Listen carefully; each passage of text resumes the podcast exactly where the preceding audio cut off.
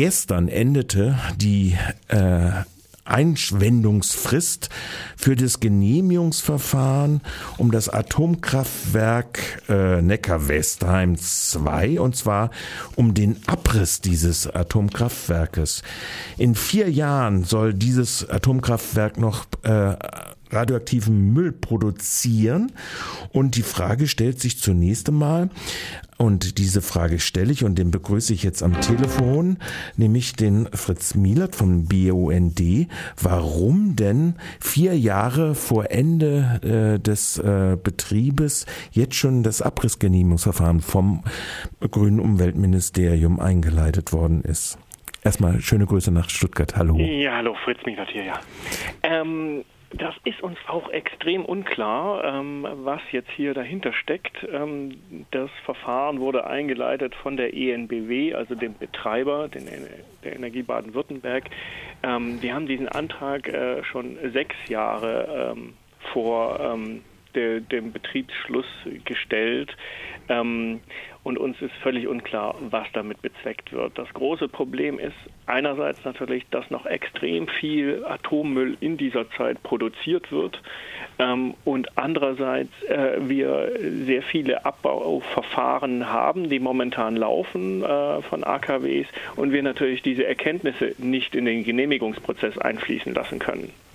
Also kann man das schon beinahe so sagen, dass der Betreiber selbst äh, möglicherweise größere, stärkere Auflagen vermeiden will, die aus solchen Verfahren oder solchen Erkenntnissen, die daraus hervorgehen, äh, äh, resultieren? Das könnte sein. Aber wir können natürlich nicht in äh, ENBW-Köpfe hineingucken. Jetzt ist dieses Verfahren gestern zum Ende gegangen. Zunächst mal, wie viel haben denn da ungefähr Einwendungen gemacht gegen dieses Genehmigungsverfahren? Also es gab äh, von der größeren Initiative aus, äh, der, dem Atomerbe Neckar-Westheim, äh, eine Aktion. Ähm, dort haben 700 äh, Menschen die Einwendungen gezeichnet, plus noch äh, mehrere Einzeleinwendungen, ähm, über die wir nicht wirklich den Überblick haben. Wir als BUND selber haben eine Einwendung abgegeben mit 64 Teilen, wo wir auf die verschiedenen Punkte eingehen, die uns unklar sind in diesem ganzen Genehmigungs Entscheidungsprozess. Wenn man den Antrag anguckt oder wenn ich jetzt von Ihrem Gutachten oder Ihrer Stellungnahme in diesem Verfahren ausgehe, dann wird ja praktisch ein Riesenanteil der 811.300 Tonnen äh, dieses, Abbauverfahr äh, dieses Abbruchverfahrens faktisch in eine freie Verwertung hineinfließen. Äh, Sehe ich das falsch oder ist das äh, richtig so gesehen? Das ist richtig. Das große Problem ist, ähm, äh, dass äh, sich die Einstellung geändert hat äh, von ähm, Betreibern der AKWs und auch von den Genehmigungsbehörden.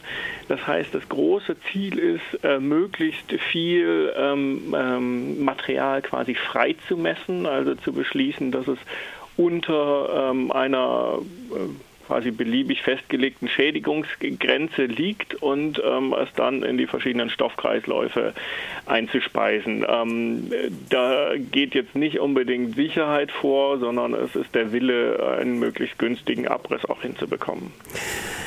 Das ist auch bezogen auf Material, das aus dem unmittelbaren Kontam Kontam Kontaminationsbereich äh, kommt. Auch hier sehe ich, dass aus dem unmittelbaren Messkontrollbereich heraus von Gebäude und Anlagenteilen unwahrscheinlich viel in eine freie Verwertung reingehen soll.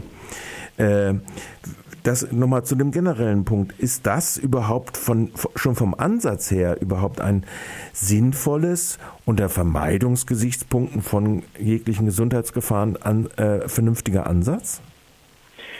Aus BUND-Sicht und auch aus Sicht des Atomerbe Neckar-Westheims ist das, das auf jeden Fall kein sinnvoller Ansatz. Ähm, wir fordern, dass Sicherheit auf jeden Fall vorgeht. Wir als BUND schließen uns hier auch komplett ähm, dem Ärztebund Baden-Württemberg an, der ganz klar sagt, äh, es gibt keine äh, unschädliche ionisierende Strahlung. Das heißt, wir müssen jeglichen äh, Mehreintrag von Strahlung verhindern.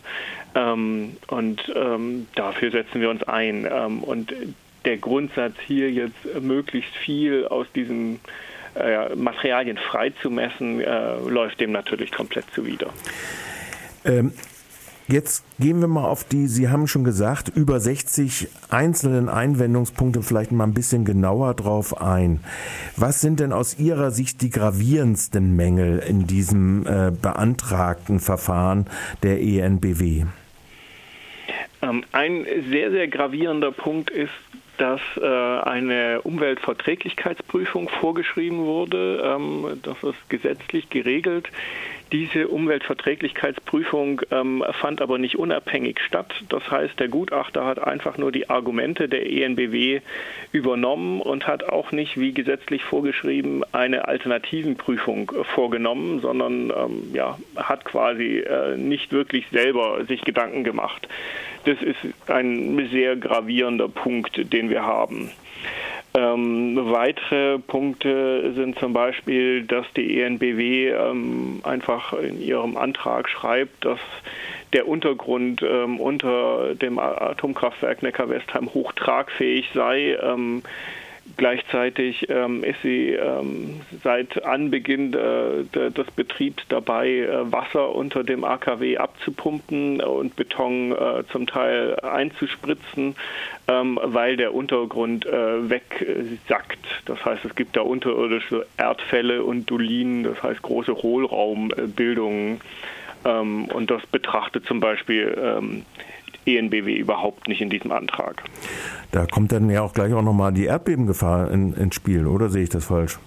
Es gibt auch eine Erdbebengefahr, ähm, auch die wird jetzt nicht ähm, nach neuesten äh, Erkenntnissen äh, betrachtet.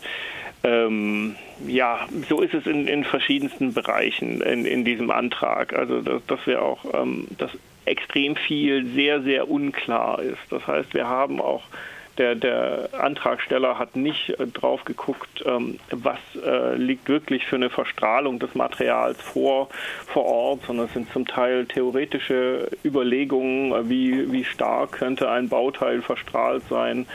Ähm, wir wissen auch nicht, wie genau ENBW dann das AKW abreißen will, sondern sie bleiben einfach extrem vage und zählen ja, man kann salopp sagen, einfach jegliche technischen Möglichkeiten auf, die man irgendwie äh, anwenden könnte und sagt, ach, mit denen würden sie es machen oder mit anderen.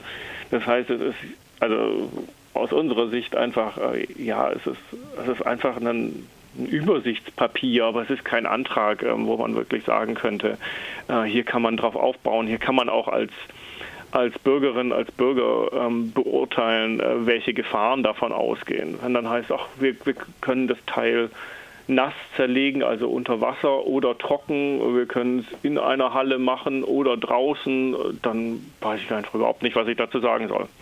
Ja, das ist äh, freie Hand für alles.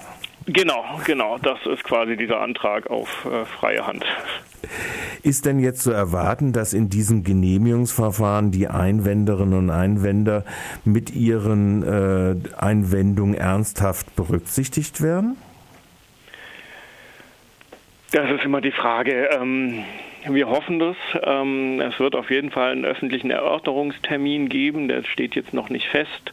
Ich schätze, dass der so etwa in, in zwei Monaten ähm, liegen wird, ähm, weil sich natürlich auch erstmal die Genehmigungsbehörde, also das Umweltministerium Baden-Württemberg, einen Überblick verschaffen muss über diese Einwendungen. Ähm, unsere haben sie jetzt erst noch nachgefordert als äh, in PDF-Form, äh, weil sie gesagt haben, sie wollen es halt doch richtig diskutieren und rumschicken. Ähm, in dem Sinne ist, ist abzuwarten, ähm, wie viel Einfluss dann ähm, wir auch mit diesen Einwendungen haben werden. In der Vergangenheit war es so, dass bei den Erörterungsterminen die Einwendungen in der Regel einfach abgebügelt wurden. Ähm, das ist jetzt keine angenehme Situation, ähm, aber ja, das ist momentan äh, das Verhalten von äh, Betreiber und äh, Genehmigungsbehörde. Genehmigungsbehörden kann man dazu sagen oder ist es nur die Baden-Württemberg? Nee, es ist nur das Umweltministerium Baden-Württemberg. Das so äh, operiert. Genau. Okay. Also andere Behörden sind jetzt hier nicht in dem Sinne beteiligt. Ich dachte jetzt andere Atombehörden, es sind ja noch andere Stilllegungsverfahren äh, gewesen und Abbruchgenehmigungsverfahren. Ach so, ja, dann sind, dann ist es, kann man natürlich sagen, es sind auch noch andere. Ich habe jetzt hauptsächlich den Überblick ja. über die baden-württembergischen ja. Verfahren. Die laufen natürlich alle hier über das Umweltministerium Baden-Württemberg. Da ist Ja. es ja, üblich. Nochmal zusammengefasst. Das Bürgerbündnis AG Atomerbe Neckar-Westheim sagt, bevor überhaupt mit dem äh, Abbruchgenehmigungsverfahren angefangen werden kann, sollte äh, überhaupt äh, Neckar-Westheim 2 stillgelegt werden, abweichend von dem sogenannten Atomkonsens. Das ist die eine der zentralen Forderungen, weil ja in diesem Zeitraum wieder weiterer Müll anfällt. Kann man das so sagen erstmal? Das ist das. Genau. Das ist die Hauptforderung erstmal. Äh, dann in diesem Verfahren geht es jetzt eigentlich darum, einen Billigabriss, darauf läuft ja dieses Freihandverfahren hinaus, zu vermeiden. Die Positionen dazu sind unterstrichen. Wir haben jetzt ein paar angesprochen da drin. Ob das durchsetzbar ist, wird man sehen. Kann man das so zusammenfassen? Das kann man auch so zusammenfassen, genau, ja. Dann bedanke ich mich erstmal für diese Auskünfte äh, zum Zeitpunkt des jetzt beginnenden oder zu, äh, in die nächste Phase tretenden Genehmigungsverfahren über das Abbruch des äh, Atomkraftwerks Neckar Westheim 2. Vielen Dank, Herr Milat, für Ihre Expertise. Danke, schönen Tag noch.